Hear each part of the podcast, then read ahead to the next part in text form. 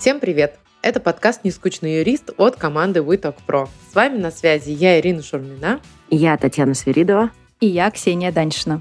Мы продолжаем приглашать интересных людей из мира юриспруденции и не только. С нашими гостями мы обсуждаем их карьерный путь, креативные подходы, которые они применяют в работе и жизни, а главное, развеиваем миф о том, что юристы скучные.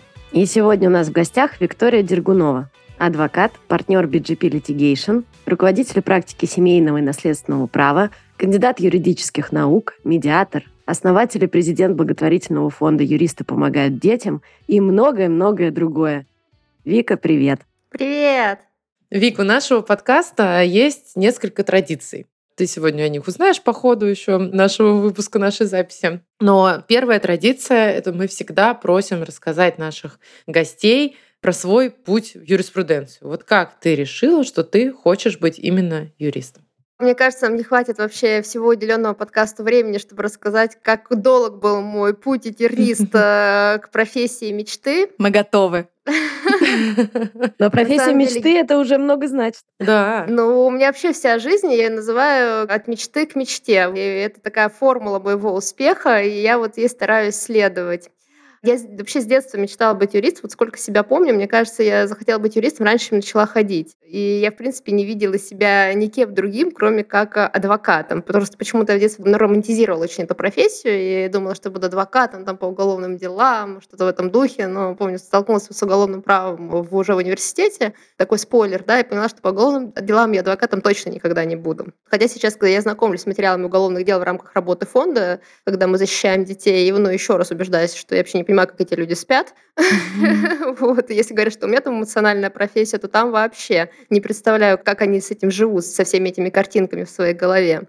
В общем, мое видение моего будущего не совпадало с видением моего будущего моими родителями. Да что ж такое-то? Ты хотела быть юристом и тут не угодили. Просто обычно мы слышим историю. Я хотела быть певицей, а мне сказали, иди нормальную профессию. Я пошла в юрист. Ну, нет, нормальная профессия. Папа считал стюардессу. Это неожиданно. Но, в принципе, учитывая, сколько часов ты проводишь в самолетах, да, что-то там... теперь-то, да. Мама считала, что главное удачно выйти замуж. Какая у тебя интересная семья. Ну, родители счастливы вместе, уже скоро золотая свадьба, поэтому ее тоже можно понять. Поэтому они вообще считали, что юристов, экономистов их очень много. Э, ну, так выпало, да, вот получается, период моего взросления, на тот период, когда были одни юристы, экономисты, и все шли на них учиться. И они думали, что если, соответственно, нет никаких связей, а связи у меня нет никого юристов в семье, вот в этой сфере в какой-то, ну, ничего нельзя будет добиться. А в школе, я скажу так, я не блистала успехами, то есть, в принципе, я с детства очень сложно занималась тем, что мне не нравилось, школа вообще не может нравиться, поэтому я была и заядлой прогульщицей, и вообще все это давалось мне очень тяжело. Поэтому, конечно, я понимаю их переживания, мой путь к юристу лежал через факультет международных отношений с ПБГУ, через э, факультет авиационного там, менеджмента в Государственном университете гражданской авиации. Это ты так к стюардессе пыталась приблизиться? Авиационный менеджмент. К авиации, папа в авиации, поэтому то, с учетом моих там проблем в школе, он говорил, что там я тебе точно помогу, вуз находится через дорогу от его работы, там ты прогуливать не будешь, там тебя точно не отчислят с международными отношениями на них поступила с малого факультета, но какой из меня дипломат? Все, кто меня знает, могут сказать, что я и дипломатия, это вот как примерно Луна и Земля, они никогда не пересекутся. Могут быть где-то рядом, да, вот как я и медиатор. Где-то где-то рядом, да, где-то рядом мы существуем в этой вселенной. Ну и, в общем-то, так получилось, что я самовольно по своей инициативе отдала документы на юрфак в университет гражданской авиации, потому что уже везде поступления закончились, и остался только этот вуз, куда я должна была, по идее, отдать документы на авиационный менеджмент. После факультета международных отношений я туда без проблем поступила на юрфак, то есть экзамены были те же самые, да, но уровень подготовки соответствующий. Отучилась там два года, поняла, что право — это мое. В общем, я ничем другим не хочу заниматься, кроме права. Я бы хотела еще журналистикой, наверное, заниматься, но преподаватель в школе по русскому литературе сказал, что это явно не... Я не преуспею в этой области, писать я не умею, и, в общем, там все безнадежно. Так вопрос о том, как учителя нас мотивируют да, на будущую жизнь. Да. И поэтому ты решила выбрать юриспруденцию. Там-то писать вообще не надо. Да, такое большое заблуждение людей, да. Потом еще и поступила в высшую школу экономики, то есть, получается, с Петербурга переехала в Москву, перепоступила в высшую школу экономики, где, простите, там пять сессий в год и одни эссе. Просто сплошные эссе. Там ты не захочешь, тебя научат, как писать. Так, в общем-то, я пришла к своей мечте. Очень здорово. Прям Очень поразительно. круто. Да, бедные родители, которым я сообщила там в 11 классе на Новый год, сказала, что у нас две новости, плохая и хорошая.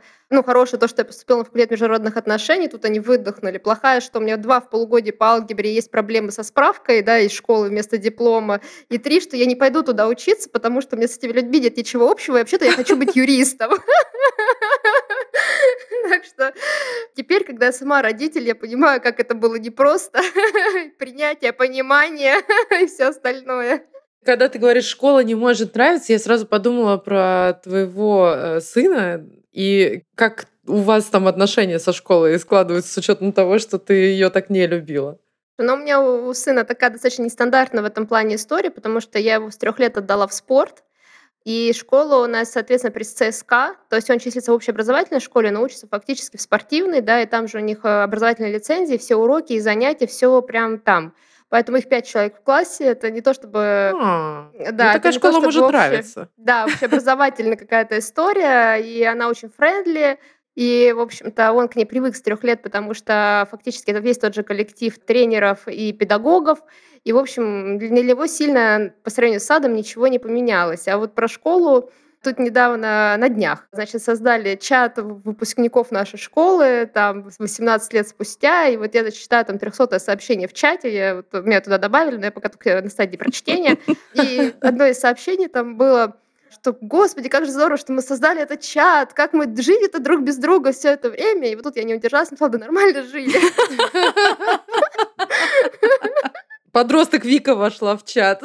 Да-да-да, да, нормально жили. Кто этот человек, который создал этот чат? Ой, класс. Ну, а если продолжить разговор про путь все равно, да, вот э, получается, ты отучилась в ВУЗе, и как потом твоя карьера сложилась? А Я начала работать со второго курса университета у своего научного руководителя Матвеева Марии Витальевны. Она преподавала на семейное право. М, то есть ты сразу в семейное право еще? Да, сразу. Вот я взяла этот кодекс, прочитала первую статью про уважение доверия, спросила, как это работает. Мне ответили никак, и сказала, отлично, то, что надо. Беру. Будем это чинить. Заверните два, два, пожалуйста. И, в общем-то, я сразу как-то вот попала, получается, в эту сферу. И пока училась в университете, я работала у нее. Когда выпустилась, я пошла в консалтинг работать, проработала там где-то полтора года. Потом решила, что нужно попробовать что-то еще, просто для понимания, своим я занимаюсь или не своим, но такой кризис, да, через который все проходят, что вроде как кроме этого я уже там много лет на тот момент, уже ну как много, прям лет шесть уже ничем другим как не занималась, Мгм. кроме этого, вот надо что-то еще попробовать. У меня один из клиентов позвал работать к себе э, в некоммерческую организацию, в инхаус юристом. Я ушла, это вообще было что-то новое, корпоративное право, еще и с некоммерческими организациями связанными. Ну, там была классная проектная работа, то есть это была политическая партия. Я прошла два цикла выборов, у нас был потрясающий коллектив. Я очень-очень любила свою работу и вообще наслаждалась и на самом деле не вспоминала, не вспоминала о семейном праве совершенно за эти там полтора или там два года. Но потом случился 2014 год, все очень сильно в стране изменилось, и я ушла из партии. Не могла после нее, вот сейчас прям будет такая душесчипательная история про карьерный рост и выбор пути. Я не могла после работы в политической партии найти вообще никакую другую работу, меня никуда не брали. То есть это было как клеймо просто на профессиональном пути. Я нигде не могла не пройти ни собеседование, ни в коммерческой организации, ни в адвокатуре, вообще ни в консалтинге. То есть вот совершенно э, очень странный опыт. Мне все говорили, да, то есть ты много лет занималась семейным правом, потом ушла в некоммерческую организацию инхаус юристов. То есть тебя вообще в какую практику, грубо говоря, в какую корзину положить, что с тобой вообще, в принципе, можно делать. И от, от того, что какое-то такое вот у меня было, ну, потерянное, да, наверное, чувство, непонимание, что дальше, я поехала к своей подруге в Киров, с которой вместе учились в университете, жили вместе в тот период. Это было лето 2014 года. Э, То есть, ну, перевести дух, что ли, и понять, что дальше, что делать. Мгм. Но она у меня такая человек боевой, она мне говорит, ну ты мне просто так будешь что ли сидеть, вот тебе регистрация, иди вот э, сдавай на адвоката, ну как ты ж нельзя ж просто так э, без дела. Ну и потому что ну, действительно просто так без дела нельзя, а тут и заодно думаю, и недалеко этот адвокатская палата от ее дома, и Минюст рядом, ну в общем-то, ну чё бы нет. Всем бы таких друзей. Еще и регистрацию дали, представляете? Это Да. наше-то время. Да. Да. Просто такой волшебный э. Пинок. Да, тот самый, тот самый, да. И, в общем, ну, я сдала в итоге на адвоката э, в Кирове, вернулась в Москву, тоже попыталась поискать работу, но все еще и смотришь, еще есть что и палата кировская. То есть, а, ну вы туда, наверное, не просто так там, да, на адвоката сдавали, и вот тут еще и после партии. Ой, то есть все стало еще хуже, чем было. А у меня уже подходили сроки, нужно было что-то делать, ну, определяться, куда себя определять, да, как в законе написано. И, в общем, э, слава богу, не было ограничений на адвокатский кабинет, и я создала адвокатский кабинет. И вот как-то оно так пошло само по себе. Ну, это, наверное, я лукавлю само по себе, потому Вот-вот, что да. вот э, создала адвокатский кабинет, да, и вот что дальше? Мне многие спрашивают, как вы дальше стали экспертом, да, и чтобы вот еще вас все знали. Адвокатский кабинет я создала в сентябре, а в декабре у меня по декабре не было никакой работы, чтобы все себя там не тешили иллюзиями, что все так легко и прям, как помните в фильме елки, когда падает елка, ты говоришь миллион долларов еще, Да, пожалуйста, да, да, да. что вот э, я просила, но нет, ничего там не упало. Как так? Как же так? Пришлось как-то Ты же уже зарегистрировала кабинет. Я Да, же да, уже, да, я же уже звезда, все, у меня уже есть целый адвокатский кабинет. Я прочитала в Фейсбуке историю о том, что есть мама Мариане Сантос да Коста, у нее русский муж э, Кристиан Кристофович Дилаяль. Представляете, это 14 год, я до сих пор все помню. Там вообще мое первое дело, самостоятельное, настоящее, первое классное дело. А, Он забрал у нее ребенка, ее оставил без документов в лесу, и она оттуда как-то выбралась, добралась до посольства Бразилии, потому что она сама была из Бразилии. Ей требуется адвокат, в общем-то, по судам по ребенку в Москве, и, в общем, денег ни у кого нет, а у меня все равно очень много времени. Я взяла эту историю в работу, я связалась и сказала, ладно, окей, я готова. То есть, что, давайте, нормальная история, прикольно, бразильский сериал, попкорн. В общем, с вас попкорн, с меня право.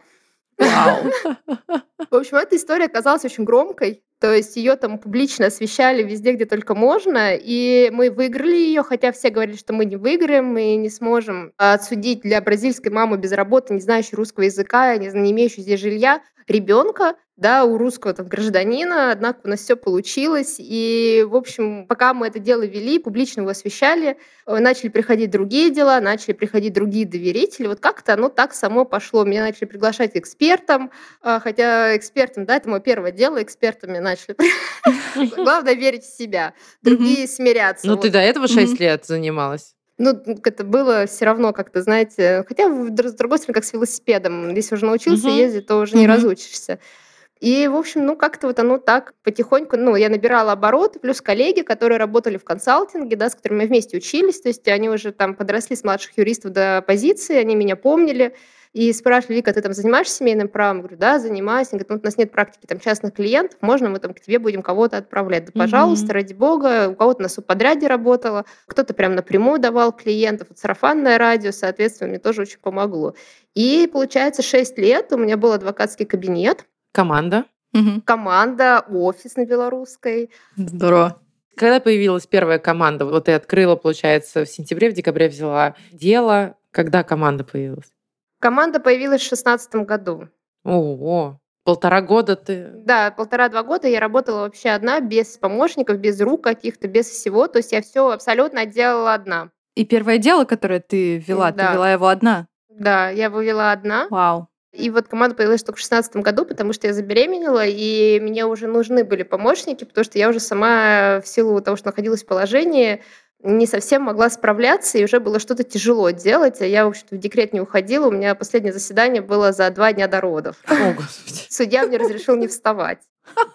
Спасибо большое. Хорошо, что судья не объявил перерыв и не сказал, что вы выйдете через два дня. Не, я сказала, мне нельзя. То есть у нас первое заседание, я в субботу планирую рожать. Он говорит, вы прям в субботу? Говорю, да. Говорю, я уже все договорился. Он говорит, с кем? Я показываю, с ним. Ну, мы правда в субботу. Я же специально на выходной договорилась, что А, в что да, понедельник, да, да, без пробок. чтобы без пробок. Вот, и чтобы успеть там собрать все нужные вещи, но у меня там тоже с родом еще смешная история, потому что я ничего не читала, не готовилась, у меня времени особо не было, и вообще как-то так у меня все благополучно проходило, я только по одежде чувствовала, что мы растем. Ох уж эти А. работающие мамы. Да, и в субботу у меня, в общем-то, когда я поняла, что уже пора, я прочитала в интернете, что у меня в запасе 15-16 часов, и я поставила все сезоны Людей Икс. Я подумала, что, ну, что как бы времени-то навалом, а я как раз их не смотрела, а потом, наверное, времени не будет. В общем, в роддом я приехала просто в последний момент. Я хочу узнать, чем закончится сериал.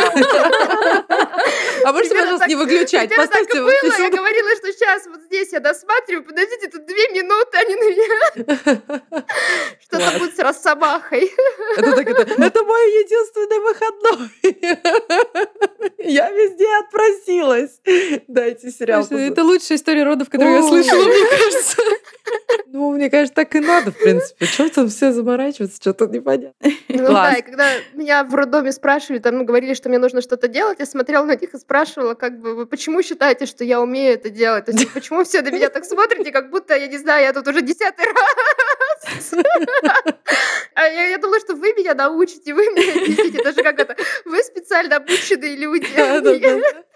Ох, так, значит, и потом, я так понимаю, декрета не было. Нет, декрета не было. Декрета, ну я зачем? м, подумала, что рождение ребенка это отличное время для того, чтобы защитить диссертацию, потому что э, я пошла в аспирантуру.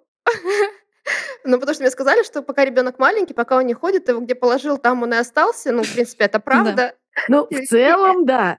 Да, и что в целом это как раз благоприятное время для того, чтобы начать там научную деятельность. Я не то чтобы ее хотела начинать, но нужно было чем-то себя занять в декрете.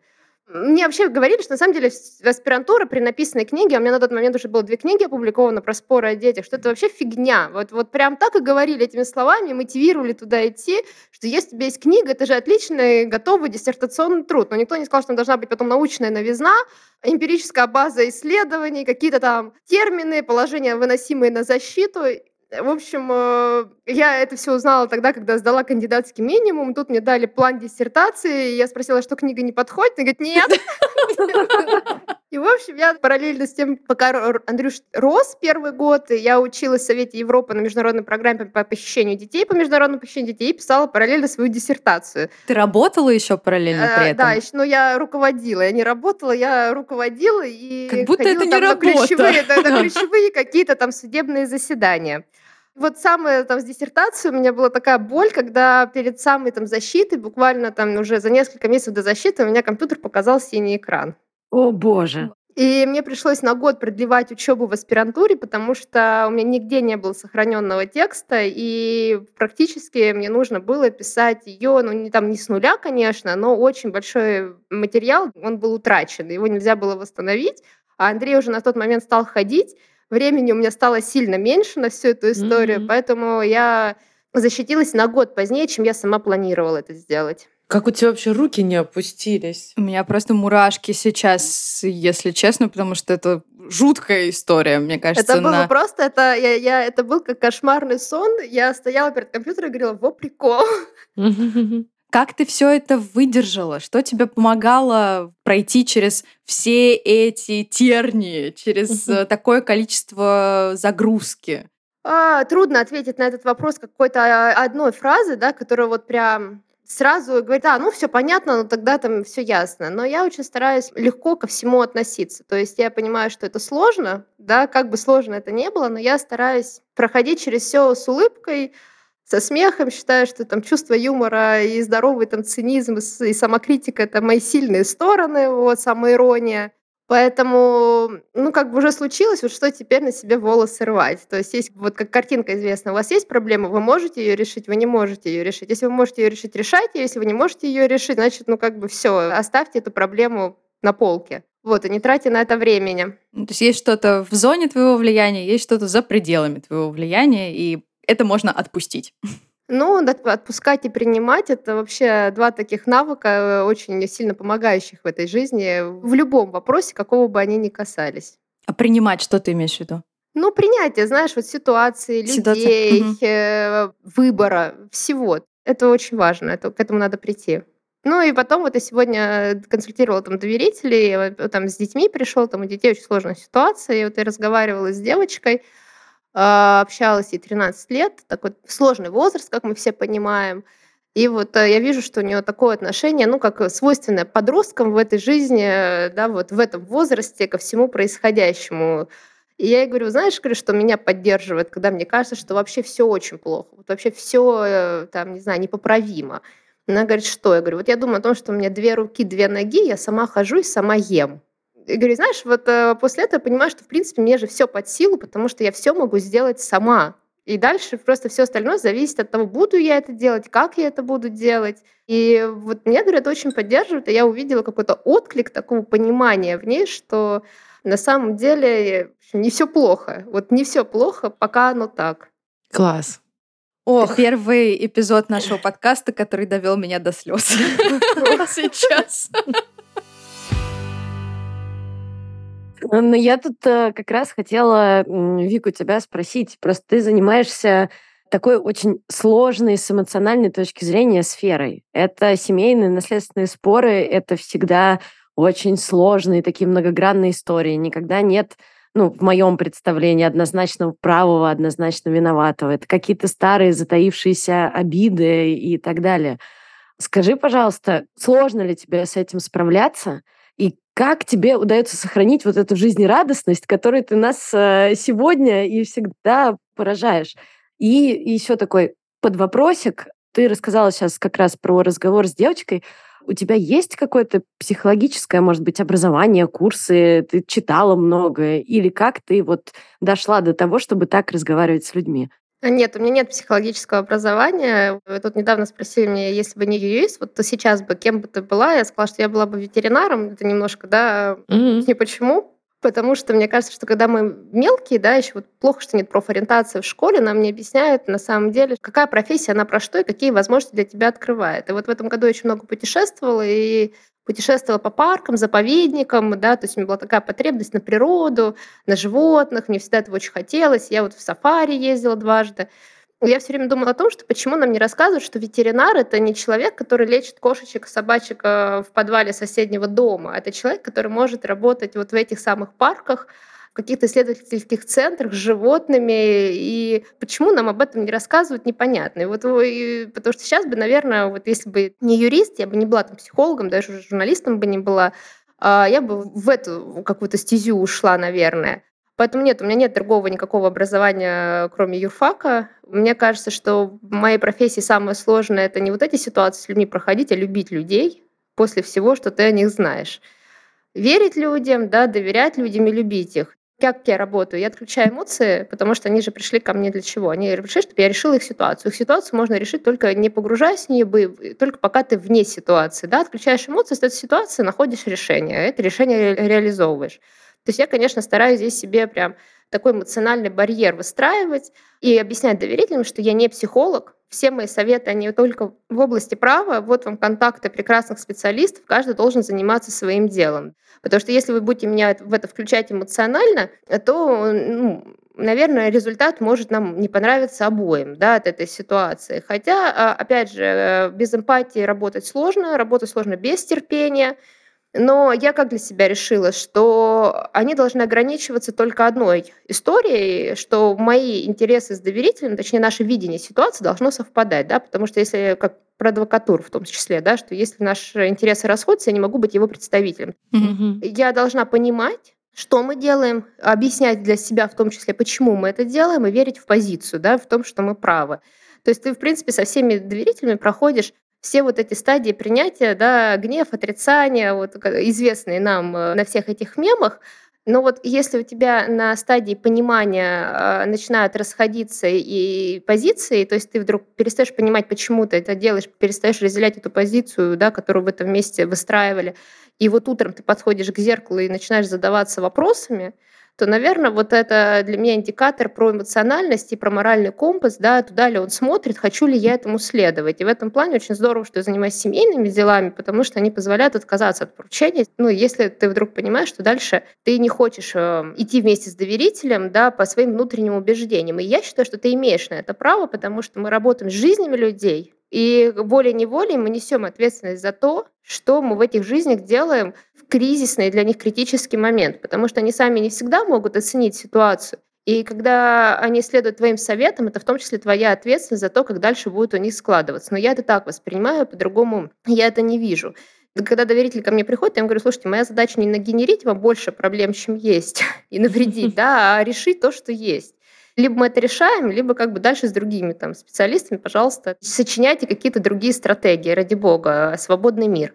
И это мне помогает в этих ситуациях просто быть эффективной. То есть, да, я эффективна, пока я с этим справляюсь, пока я справляюсь со своими эмоциями. Но есть и другая крайность, такой крайней включенности в ситуацию, но я ее вывела за пределы бизнеса, за пределы бизнес-консалтинга, я ее вывела в фонд все-таки, mm-hmm. да, потому что дела детей, которыми мы занимаемся в фонде, Ой, ну там, если ты не включаешься, если ты ну, не проявляешь вот этой любви ко всему, что ты делаешь, ну, там вообще ты все, любую историю в фонде ты проходишь по-другому, не так, как в бизнес-консалтинге. Ну, во-первых, потому что там дети сами по себе, да, это другая история. И там не про деньги. У тебя там другая совсем мотивация. У тебя там мотивация изменить жизнь, изменить законодательство, изменить ситуацию, помочь. То есть там ты волей-неволей внутри этого всего, ты за это радуешь, ты за это болеешь, ты за это топишь изо всех сил, да, там на максимашках. Там вот я как раз, там я реализуюсь как полностью и как человек, и как специалист, и как Вика, а не как там партнер БГП Litigation, да, со своей какой-то жизненной позиции. Там у меня как больше простор для действий, чем, наверное, вот в бизнес-консалтинге, кстати. Интересно, прежде чем мы перейдем к фонду, потому что мы, конечно, про него тоже хотим с тобой детально поговорить, откатимся немножко назад. Да, да. Получается, у тебя 6 лет была своя, свой адвокатский кабинет. Что случилось по прошествии 6 лет? Где ты оказалась потом? Как я оказалась в БГП. Из адвокатского кабинета я оказалась в БГП Litigation. Сейчас очень важный вопрос, Вик. Очень важный. БГП или BGP? А я их называю БГП, вообще не BGP Litigation. Окей, то есть это Но я читала устав, и там написано БГП Litigation русскими буквами. Один из немногих людей, который прочитал устав фирмы, в которой он работает. Поэтому я считаю, что мне позволено. Окей. И, как я говорила, в последние там уже годы своего адвокатского кабинета я обслуживала консалтинг э, частных клиентов для тех фирм, у кого не было этой практики, потому что я не была для них конкурентом. У меня кроме семейного права не было больше ничего, мне некуда было кого-то уводить условно или делать что-то еще. Но мне все-таки хотелось как-то масштабироваться, и у меня не было понимания просто, как это сделать. То есть у меня были какие-то амбициозные цели, но я понимала, что я их не достигну в рамках адвокатского кабинета.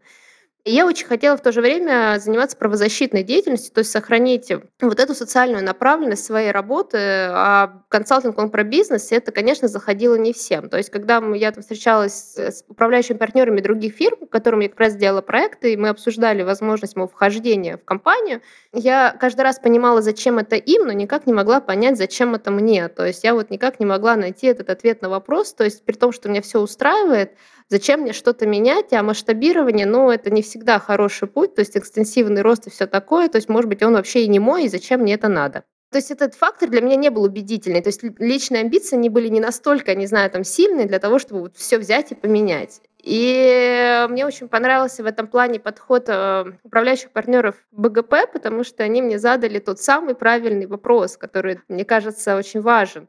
Что мы можем сделать для тебя, чтобы тебе это стало интересно? И тут я сказала, что я хочу благотворительный фонд. И я помню, это такое зависшее молчание, такие, говорят, в смысле? Они суммы ожидали какие-то? То есть, может быть, они ожидали, что я Биркин у них попрошу, я не знаю, это было потом много.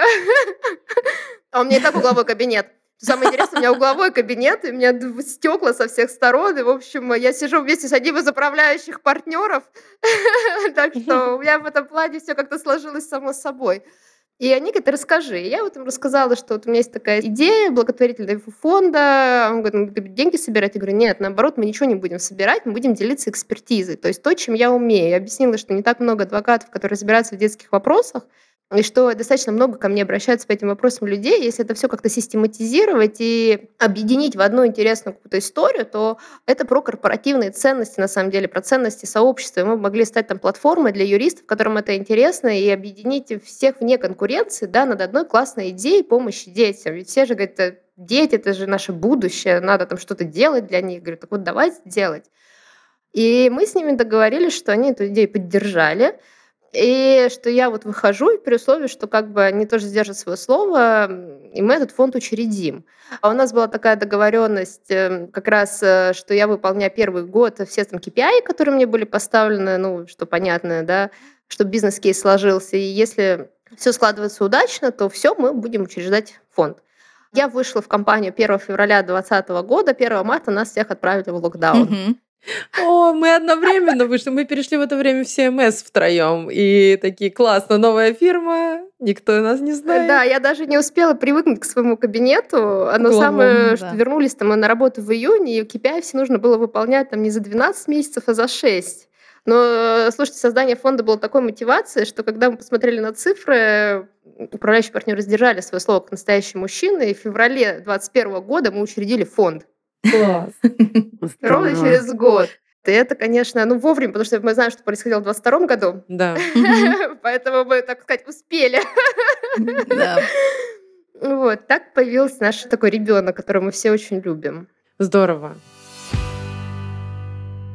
Расскажи, как ты изначально пришла вообще к идее фонда? То есть я понимаю, что ты э, видела большое количество кейсов, связанных с детьми, что у тебя есть экспертиза в этой области, но у твоих доверителей не было финансовой возможности, чтобы нанять тебя да, на эти проекты. И исходя из этого, ты пришла к идее того, что нужно создать благотворительный фонд, чтобы помогать таким семьям. Или как?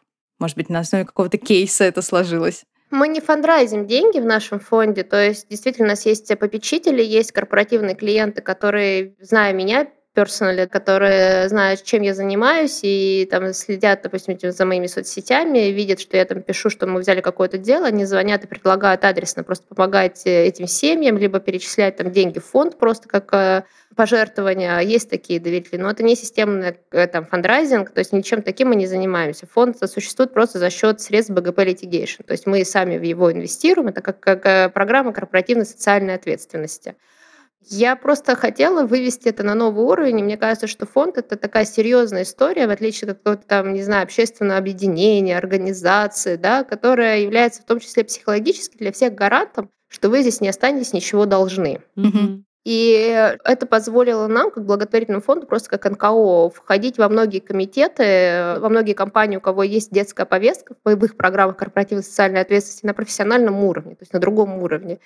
Ну, одно дело, понимаете, это как деятельность в адвокатском кабинете или деятельность в адвокатском бюро, да, то же самое, это ты просто пробона ведешь какие-то дела, или у тебя благотворительный фонд, в котором ты делаешь это системно, у тебя команда, у тебя отлаженная работа, у тебя эксперты, да, в этой области, и мы же там не только занимаемся судебным представительством, мы занимаемся законопроектной деятельностью, Мгм. мы проводим мероприятия просветительские, мы читаем курсы, лекции, мы помогаем нашим корпоративным клиентам в проработке их вопросов, вот их программ да, с детской повесткой связанными. То есть это такая прям системная, классная, комплексная работа по всем фронтам. И мне кажется, что как раз благотворительные фонды, они для этого и создаются. То есть, в принципе, это их цели и задачи. А у вас большая команда в фонде? Моя практика сама по себе, вот, э, которую я возглавляю в БГП, в ней 7 Мгм. человек. Но в работе фонда задействованы все сотрудники нашей компании. Все? Все, да. Потому что у нас э, 22 практики, соответственно, компания полного цикла, и запросы приходят по самым разным направлениям, по самым разным экспертизам. И БГП дало эту возможность закрывать все вопросы. То есть у нас много детей, которые являются авторами произведений каких-то, да, то есть у нас есть вопросы по интеллектуальным правам. У нас там э, много вопросов э, было в свое время связанных с обеспечением их лекарственными препаратами. Нам помогала практика фармацевтики да, и технологий.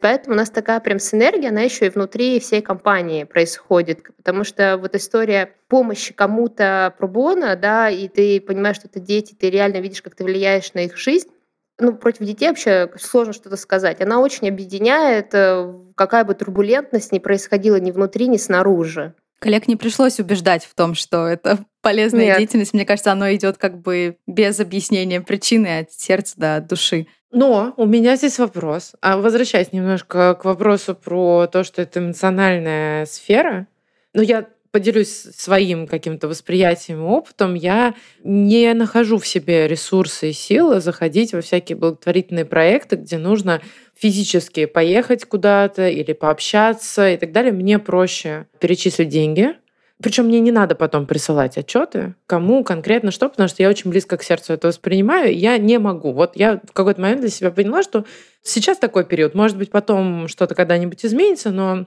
я не могу. И как раз то, что вы делаете, мне кажется, тоже хорошая возможность помогать. Но если ты не готов вовлекаться персонально очень глубоко, то не вовлекаться.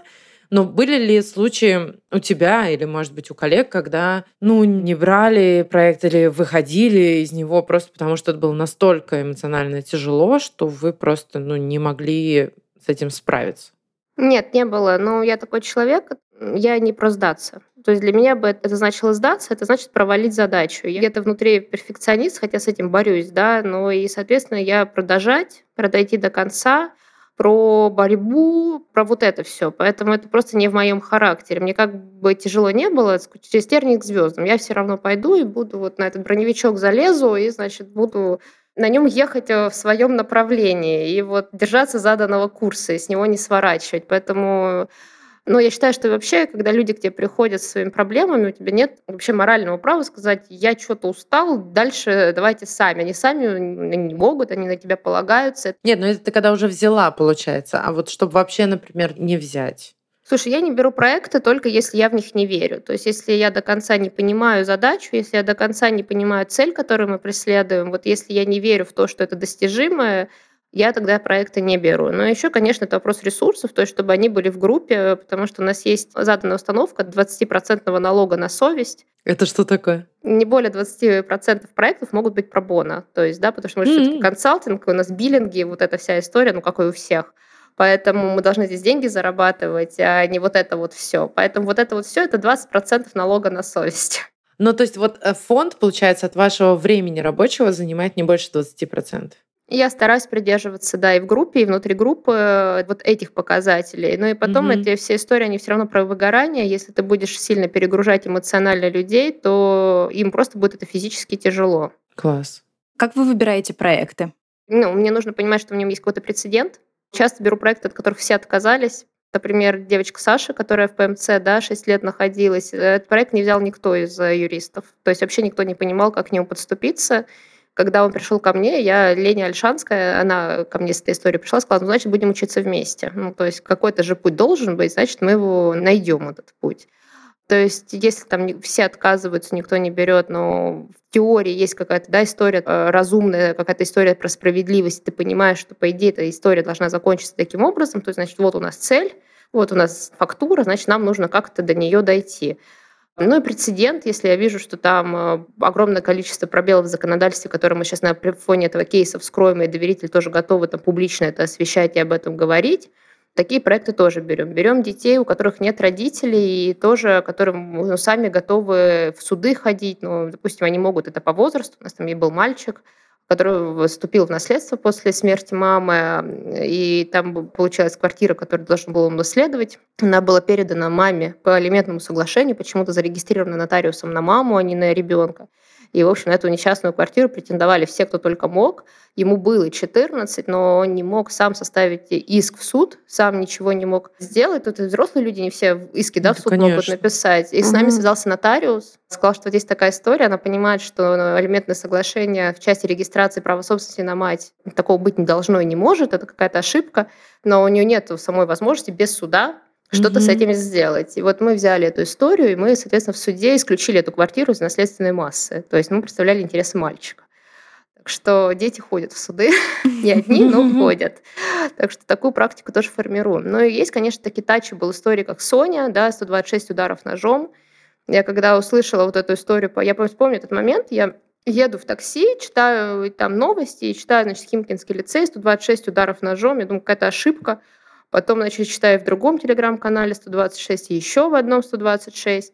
И вообще уже у меня какой-то просто ужас. Две одноклассницы, пятый класс, откуда-то нож, выживет, не выживет. Дальше мы уже следили, выживет, не выживет. И когда ну, она выжила, где-то через три недели, получается, сами родители связались с нашим фондом, и мне mm-hmm. когда позвонила мама, ну, то есть они связались с платформой Legal Charity, в которой мы участвуем, тоже многие консалтинги тоже там участвуют, и со мной связалась Наталья Стоцкая и говорит, Вика, к нам пришла такая история, говорю, Химки, она говорит, да, я говорю, давай. Она говорит, ты знаешь, я говорю, я историю знаю. Я говорю, я просто говорю, ждала, когда она к нам придет, потому что такие истории не должны проходить мимо нашего фонда, потому что это ровно то, для чего он создавался. Конечно, хочется помогать как можно большему количеству детей, но, опять же, говорю, ресурсы не безграничны. Вот еще там одно дело у нас было про удочерение. Когда-то у нас девочка болела, пересадка, трансплантация почки ей нужна была, и там шло время на месяцы.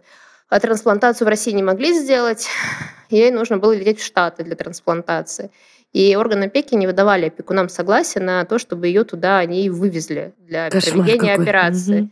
И мы за месяц, просто перевернув всю Москву, все возможные департаменты и органы, и суд, который мы просто штурмовали. Сейчас я скажу, какой это был суд, чтобы все понимали, это был Щербинский районный суд. Mm-hmm. То есть вы понимаете, что портал ВАД просто правовой, да, с точки зрения сроков и всего. Mm-hmm. Мы за месяц провели удочерение, решение вступило в силу немедленно, и они улетели, и, в общем, ребенку мы спасли жизнь. Но вот это, понимаете, это заряжает, и это mm-hmm. то, ради чего все. Ну и вообще все ради доброты. Вы знаете, нам всем очень не хватает доброты, а фонд это про доброту, про то, что делаешь мир лучше, жизнь людей лучше, и как-то вот от этого самому становится хорошо. Ну, вы очень крутые. Ну, это прям вообще что-то нереальное абсолютно. Спасибо.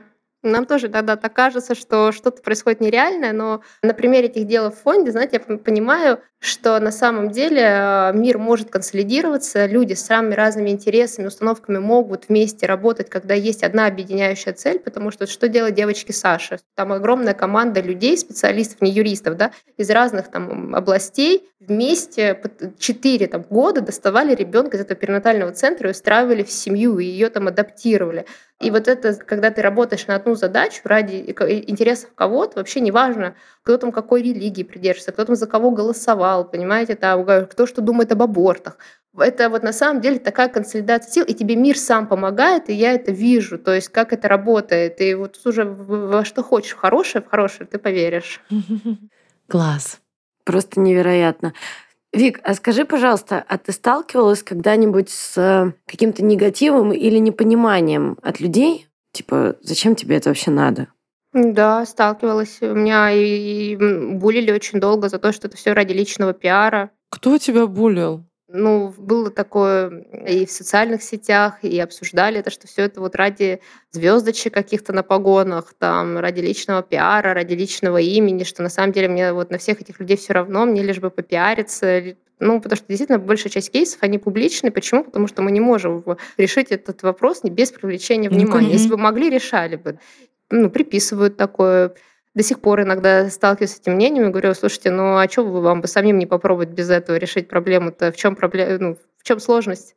Ну, люди бывают разные, а надеюсь, что те, у кого есть сомнения, послушают наш выпуск э, и поймут, что все-таки все от души. А без души, мне кажется, просто ну, невозможно таким делом заниматься просто ради пиара. Тут... Э, Абсолютно. Э, вообще они нестыкуемы, мне кажется, как-то. Просто это слишком дорогой пиар для нервной системы, я бы так да, сказала, конечно. что, наверное, есть какие-то более щадящие методы.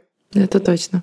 Вы делаете великое дело, на самом деле, и просто от себя очень хочется сказать вам огромное спасибо. Я слушала одновременно находясь в восторге, в шоке и в ужасе от э, всего того, с чем вам приходится сталкиваться на этом пути. Но мы еще не заканчиваем, конечно, наш выпуск, но я просто на этом моменте здесь хочу пожелать вам сил, поддержки, успехов и людям, которые занимаются такими добрыми, потрясающими вещами, должны открываться вообще любые дороги. Ой, мне хочется в это верить. Вот правда, знаете, мне кажется, что когда ты про добро, то как в сказке должно что-то там где-то перещелкнуться, и все должно получаться вот так. Ну, хотелось бы, по крайней мере. Или вот, если вдруг у тебя что-то случится, что вот мир точно так же откликнется. Скажи, пожалуйста, тем, кто нас сейчас слушает, кто, может быть, никогда не сталкивался с э, пробона кейсами, ну или послушал нас, вдохновился и теперь очень хочет заниматься тоже добрыми делами, прикоснуться к этому немного. С чего можно начать? Как можно вот зайти в эту область деятельности? Ну, вообще у многих, получается, консалтинговых компаний, да, адвокатских бюро есть эти вкладки на сайте, да, про пробона, да, что они берут и ведут эти дела, и мы тоже с вами это знаем, потому что есть ежегодные премии, да, на которых есть голосование за пробона проекта, Поэтому здесь мне кажется, что если вы работаете в компании, то в первую очередь нужно просто узнать, кто у вас в компании за это отвечает, какие есть запросы и какие команды над этим работают, и к этому присоединиться. А точно так же, если, я не знаю, кто-то обращается к вам, и у вас такая вот touchable история для вас, мне кажется, что ни один работодатель не, не скажет, что он против того, чтобы вы кому-то помогли, используя свои знания и навыки. Ведь это же тоже очень хорошо, это про вашу лояльность взаимную друг к другу. Да? Если компания это поощряет, и для вас это важно. Соответственно, есть платформа Legal Charity, куда вы можете написать сказать, что вы хотите быть участником этой платформы, что вы готовы обрабатывать запросы, заявки, и тоже принимать участие в этой благотворительной повестке. Ну и есть наш фонд, в конце концов, а, юристы помогают детям. Мы тоже с радостью принимаем к участию да, и к сотрудничеству юристов. Но это если говорить про юриспруденцию. А так ведь очень много фондов, которые занимаются там, ничем не связанным да, с юриспруденцией, но совсем разными другими повестками. Вы можете просто выбрать то, что вам по душе, и стать э, попечителем этого фонда, либо донатить туда средства, вот как Ирина рассказывала, да, если вам так проще, либо, соответственно, просто смотреть, какие волонтерские программы, ну, у них есть мероприятия, куда бы вы могли встроиться, что бы вы могли сделать. Вот мы каждый год э, на Новый год э, с каким-то фондом делаем вместе мероприятия, в рамках их повестки. Вот в прошлом году мы, у нас, например, была елка, на которой мы собрали пожелания детей из одного фонда подопечных, э, что бы они хотели получить на Новый год. Ну, то есть у них семьи ограничены в средствах, да, потому что они лечат детей, и, соответственно, ну, всем хочется подарков, тех самых настоящих, как в сказке. И вот нас мы два раза наполняли эту елку, потому что все подходили, и партнеры, и сотрудники, и абсолютно все выбирали там детей. Еще были приюты с животными. Тут у них, ну, может быть, дети не отвлекаются, популяцию, да, но животным, да, вот конкретные кошки, собаки, там были другие животные, которым что-то требуется. Именно нужно было купить подарок, не перечислить деньги, а купить подарок. Мы его паковали, и через этот фонд потом рассылали, соответственно, подопечным э, эти подарки. Вот я мальчику одному купила настоящую большую железную дорогу, потому что мне кажется, что у каждого мальчика должна, у меня свой мальчик, поэтому железная дорога — это святое. И вот у нас эта елка была просто завалена этими коробками с бантами, с всем, Ой, да, пакетами, которые вот мы потом рассылали под елки детям. Ну, то есть вот мы тоже такие акции проводим в коллаборации с различными благотворительными фондами. Супер, мы тоже такое делали в Рэкет Банкизер. Делали елки с подарками для пожилых людей, да, делали елки для животных, которые находятся в приютах. И я вот со своей стороны тоже стараюсь прикасаться к этому разными способами. Например, из таких неочевидных, знаете, вещей. Я помогала переводить несколько глав книги на английский язык, потому что у меня есть диплом переводчика. А, я предложила издательству одного фонда свою помощь, и вот была рада с ними сотрудничать в таком формате. То есть это не всегда про выезды, это не всегда только про перечисление денег как правило, коллеги всегда открыты к любой помощи посильной, которую вы можете предложить, и стоит просто написать. И мне кажется, всегда нужны руки в таких проектах, и коллеги обязательно найдут что-то, в чем вы можете поучаствовать. И это действительно очень заряжает, мотивирует и радует, и приносит пользу. Является профилактикой профессионального выгорания. Да, да, все так. Но мы уже не первый раз вспоминаем книги. Вик, ты сказала, что ты писала книги по семейному праву, из которых потом практически сделала диссертацию, но на самом деле все, конечно, сложнее. А, но еще мы знаем, что ты написала в соавторстве книгу «Разводный мост. Как сохранить отношения с ребенком, если вы решили развестись». И я, как э, мама, которая проходила с ребенком через развод, понимаю, что это очень важная и такая непростая тема для очень большого количества людей.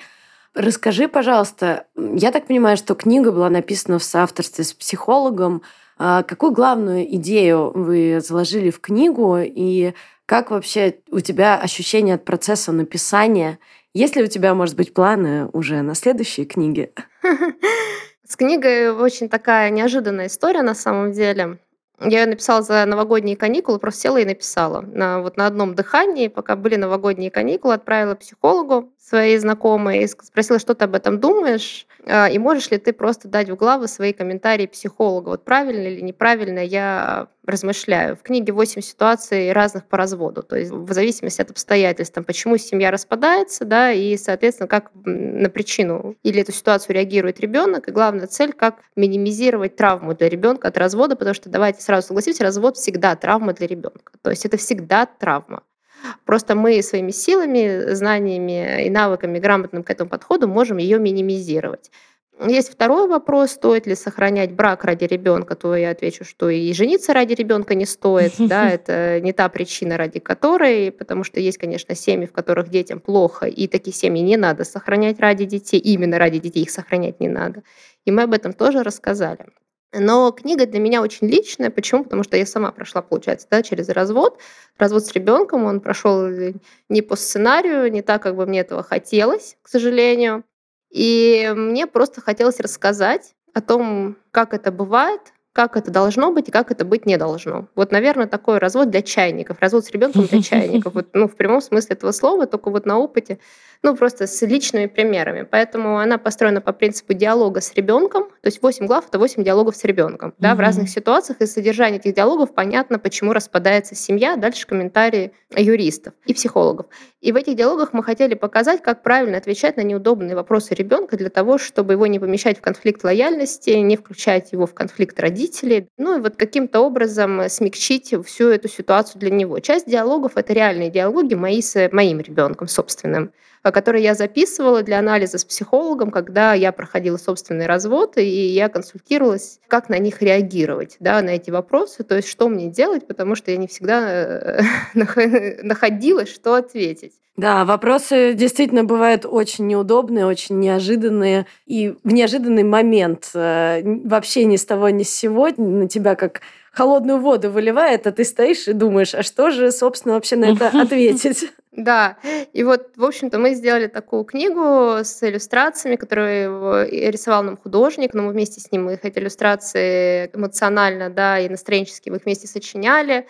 И я очень благодарна Альпине за то, что они взяли ее публиковать, согласились, за то, что они тоже ее поддержали. И, конечно, я выражаю огромную благодарность BGP Litigation за то, что они взяли все возможные урегулирования и расходы по ее изданию тоже на себя и тоже поддержали этот проект. И вообще, мне кажется, что партнеры меня уже немножко боятся, потому что когда там, знаете, на совещаниях а, при проходе, подходит очередь ко мне, спрашивают, как у тебя дела, все боятся, что начнется... Слушайте, у меня есть идея. Потому что так было, значит, первый был фонд, вторая была как раз книга, когда мы там вышли все с новогодних праздников, все такие заряжены. Ну и вообще все делятся на первом совещании планами на год, там, да, тем, как прошли каникулы, еще что-то. Ну и доходит очередь до меня. Я помню, почему я книгу писала, я, я ковидом болела. И я говорю, а я книгу написала. И все такие просто, знаете, как котик на этой гифке. Ну, то есть, и они говорят, ты что? Она говорит, хотя бы про деньги или снова про благотворительность? А она про жизнь. Да, я так и сказала, что она про жизнь, она, в общем, про то, что нам всем не хватает. Э, ну, в общем, рассказала им все, они сказали, ну, как бы ты же уже написала ее, правильно мы понимаем? Я говорю, ну да. Они говорят, ну это как выбор без выбора. Ну, почти. Слушай, ну как здорово, что они поддерживают и готовы. Ну, мне кажется, было бы очень странно, если бы они говорили, ну и где здесь наша прямая выгода? Ну, это очень недальновидный такой подход. Э, знаем, что такое бывает. Деньги не могут быть единственным мотиватором, Конечно. и это не то, что объединяет всех. Или если объединяет, то в, в очень краткосрочный период. И, кстати, про поддержку партнеров э, BGP Просто чуть раньше ты сказала, ну, что если ты понимаешь, что выбранный путь э, и ценности не совпадают у тебя с доверителем, то ты можешь отказаться от проекта и считаешь, что ты вправе это делать. И здесь, на самом деле, это очень важно. Но одно дело, когда ты э, работаешь на себя, а другое дело, когда ты в корпоративной структуре, там, где, ну, я не знаю, условно, нужно помочь э, директору крупного клиента и так далее. Вот здесь э, партнеры тебя поддерживают в случае, если тебе нужно отказаться от проекта, потому что тебе не нравятся интересы, которые ты представляешь. Ну, последствия от работы с токсичным клиентом или токсичной ситуацией, как правило, обходятся дороже, чем чек, который покроет клиент. И это мы все знаем. И у нас есть такая внегласная договоренность с финансовым блоком, что за каждый проект, от которого я отказалась, я должна компании в два раза больше. Сейчас, подожди, я не поняла. За каждый проект... Ну, то есть, условно, если отказываюсь от клиента и говорю, что мы расторгаем договор, и вот финансовый блок смотрит, значит, сколько мы там недополучили, значит, я должна x2, то есть приводи еще в два раза больше клиентов и работы. Потому что я говорю, что, ну, вот смотрите, вы сейчас высыпаете время, да, вместо того, чтобы работать с токсичным клиентом, трепать нервы себе, команде и вообще выгорать на всем на этом, да, что мне там ручки тряслись от того каждый раз, когда он мне там звонит или письмо пишет я лучше это пущу в какое-то нужное русло, помогу там ну, другим людям и нагенерю больше проектов, потому что у меня больше будет энергии на это, да, и mm-hmm. они говорят, ну, отлично, хорошо, отказалась в два раза больше. Работает, пока летает. Интересный подход. Ну, такой мудрый, мудрый у вас финансовый отдел, хороший. KPI у Вики двигается все да, время. У нас, просто а, у нас просто был клиент, один тоже корпоративный клиент, партнер попросил меня взять его, а, потому что он вел его компанию. Я не хотела. И вот, э, ну, в общем, мы кое-как там согласовали условия договора ровно по то, чтобы я могла выйти из проекта в какой-то момент, если подумаю, что ситуация была критическая. То есть я брала условно его на досудебку на мирное урегулирование, и, соответственно, чтобы, ну, типа, суды, давайте потом, вдруг не понадобится. То есть какой-то такой себе отходной путь оставила. Для того, чтобы посмотреть, как пойдет. Но, в общем, пошло все плохо. А у нас там были в офисе шестичасовые переговоры с медиатором, психологом, огромным составом лиц, там, с другой стороной. И после этих переговоров После них я отказалась с ним идти в суды, что было понятно, но мы словили 130-страничную жалобу на меня в адвокатскую палату города Москвы. 130, 130 листов. 130 листов. Мы ее читали, честно, всей компании по ролям, потому что прочитать это одному было просто невозможно. По ролям. Мы, мы читали это с выражением. И вот я помню момент, когда один из партнеров идет и читает какую-то там страницу, что там не помню, условно, он говорит, и вот она кинула в меня бутылку воды. Он так молчит, такой говорит, нет, ну вот это точно неправда, потому что если бы кинула, был бы кейс уголовной практики, она бы попала. Так, ладно, следующий довод. Да. Слушай, а про медиацию, кстати, я тоже хотела спросить, что-то мы э, еще не спросили. Где ты училась, как ты училась, как ты стала медиатором? Слушай, ну я на самом деле просто заканчивала курсы по медиатору для того, чтобы посмотреть, как могут быть разрешены конфликты и что делать, если ты сажаешь за один стол две конфликтующие стороны, просто как управлять процессом переговоров. Потому что очень многие, даже HR, да, вот и когда общалась, они говорят, что ой, ой, только нет, надо стороны конфликтующие разводить, чтобы там не было вообще этого базара и так далее, вот кокус-сессии какие-то с ними проводить. А мне всегда было интересно, что будет, если эскалировать конфликт, и вот можешь ты им управлять, и какие есть для этого техники. То есть я вот ради этого пошла учиться на медиатора, ну и ровно для того, чтобы удостоверять эти медиативные соглашения, потому что это просто одна из опций да, урегулирования споров, которые мы используем в нашей работе. Я, кстати, просто не закончила про этого клиента, про то, что э, позволяют они мне работать или не работать. Но, в общем, клиент очень обиделся, палата ему отказала, понятно, в привлечении меня к чему бы то ни было. Он создал целый чатик и целое сообщество, даже сайт посвятил мне а, с папами, э, мужчина, да, с папами, которые проиграли нам суды по детям, мне конкретно лично. У них была целая программа по тому, что они писали в разные СМИ, чтобы раскрыть, я не знаю, там какие-то тайны про меня, про мою работу, провести расследование и все такое. В общем, все это закончилось в итоге огромным постом в Фейсбуке с их стороны, в котором они там понаписали на иск о защите чести, достоинства деловой репутации, и мы пошли с этим иском в суд. Но мы не просто пошли с этим иском в суд, мы пошли как СЦ, не только как я, но как бюро. И мы получили прецедент в России, извлекать выгоду из негатива, так. когда через защиту партнера адвокатского бюро суд признал, что пострадала еще и деловая репутация бюро. Не только моя честь и достоинство mm-hmm. пострадали от этого поста, а пострадала еще деловая репутация адвокатского бюро. Так что это Ничего такой прецедент себе. в России. Да, и вы чего-то с них взыскали, что ли? Да? Мы деньги не взыскивали, мы просили опровержение, Удалить? мы получили опровержение. Угу. Угу. Да. Соответственно, но суть в том, что у нас есть вступившая в силу решение суда, которое говорит, что честь и достоинство адвоката адвокатского бюро она напрямую связана с деловой репутацией Круто. адвокатского образования, в котором он состоит. Очень круто. Слушай, очень крутое дело. И я вообще вот все слушаю тебя, и э, у меня все время ощущение, что у вас очень дружная компания партнеров э, в BGP. Ну вот, по крайней мере, из того, что ты рассказываешь, вы знаешь, начиная от того, что на партнерском вы спрашиваете, как у кого дела, и все реально делятся какими-то своими планами и так далее, мы знаем, как бывает по-другому. Здорово, что у вас так. Ругаемся мы тоже по-семейному. Мы тоже ругаемся, скажу честно, это не без этого ну, там, если не с тарелок, но эмоционально. Ровно так же, как мы друг к другу относимся, мы вот и также эмоционально, бывает, что-то Я выражаю свое несогласие с позицией другого. Ну а если нет эмоций, это значит есть безразличие, а это же еще хуже. Так что здорово, что у вас так. Вика, у нас есть еще традиция. В нашем подкасте мы делаем блиц. Мы задаем короткие вопросы, которые ты не видела до этого выпуска. Я ты честно скажу, я не отвечаешь. видела ваши вопросы и так, потому А. что я просто не успела их посмотреть. Ну и отлично. Зато у нас экспромт. Вот. А ты знаешь, мне кажется, мы все равно пошли по какому-то другому немножко плану, поэтому А мы всегда так делаем. Мы пишем вопросы, а потом э, идем, э, как идет. живая дискуссия намного более ценная. Так вот, короткие вопросы, короткие ответы. По возможности, если хочешь э, развернуто ответить, э, тоже, пожалуйста, мы не против. Ну, ты готова? Да, попробуем. Ну, тогда поехали. Первый вопрос тоже традиционный. Посоветуй, пожалуйста, нашим слушателям одну книгу, которую должен прочитать каждый. Азбука. Это очень полезная книга. Вообще читаю основы основ.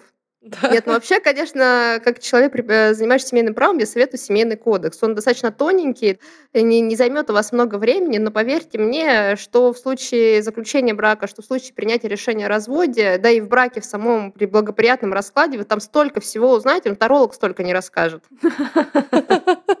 Класс. Поэтому будем считать, что вот я рекомендую всем, э, у кого есть семья, семья есть почти у каждого, да, даже мама с ребенком это семья, в общем-то, ознакомиться с этим прекрасным пособием.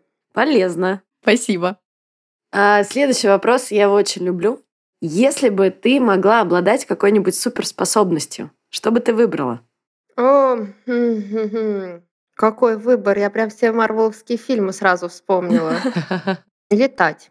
Класс. Летать просто летать или как-то очень быстро? Нет, я бы очень хотела уметь летать. Вот прям у меня, помню, класс второй или третий, нас, детей, попросил классный руководитель написать, значит, записочки, что мы хотим получить на Новый год. И я как-то очень серьезно к этому отнеслась. Видимо, я ну, тогда не поняла, что это для родителей, а не для Деда Мороза. Вот, и что, видимо, это можно получить под елку. Как-то вот ну, не было напрямую это в условиях э, задачи указано.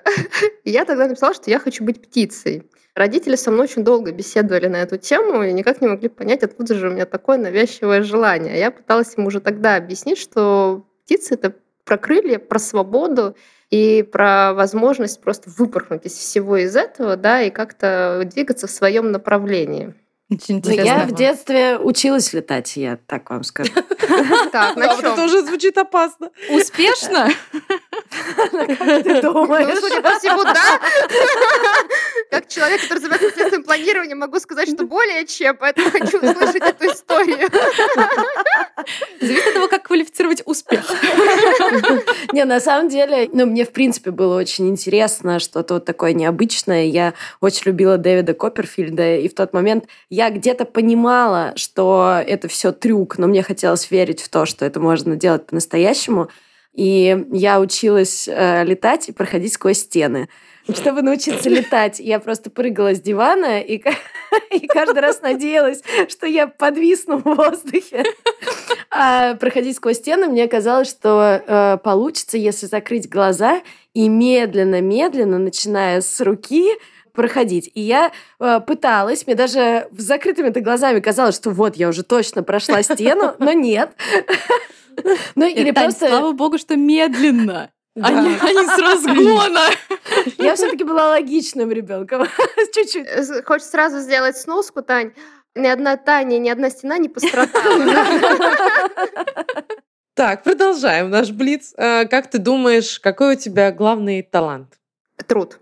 О, много-много работать. Да, я всегда говорю, что у меня нет талантов, то есть мне ничего не передалось. У меня там дедушка, например, был художником, у меня брат потрясающе рисует. Вообще он очень умный у меня. Он вообще может все там запоминать, в голове все считать. И мне, конечно, в школе сильно не повезло по сравнению с ним.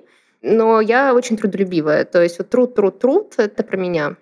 И я добавлю жизнерадостность, конечно. Да, точно совершенно. Спасибо. На, на этой на такой ноте нужно сказать, пожалуйста, уважаемые дамы и господа, те, кто хочет лишить меня этой суперсилы, этого таланта, держитесь от меня подальше. Же потребуется этому миру, годится нам. Следующий вопрос.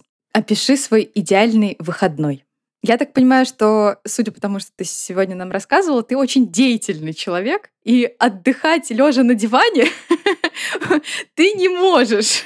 Нет, у меня есть идеальные моменты в жизни, они практически все один на другой похожи. Это сидеть на берегу моря с наушниками, одной, э, сидеть на берегу моря с наушниками в ушах, где будут мои играть любимые песни, и смотреть на волны, смотреть на море. То есть я могу это просто вот целый день, как тюлень, вот просто сидеть на берегу и смотреть, вот как это волны накатывают, откатываются, накатывают, откатываются, и в наушничках слушать любимые песни. Перезагружаешься в этот момент, да? Абсолютно, сто процентов.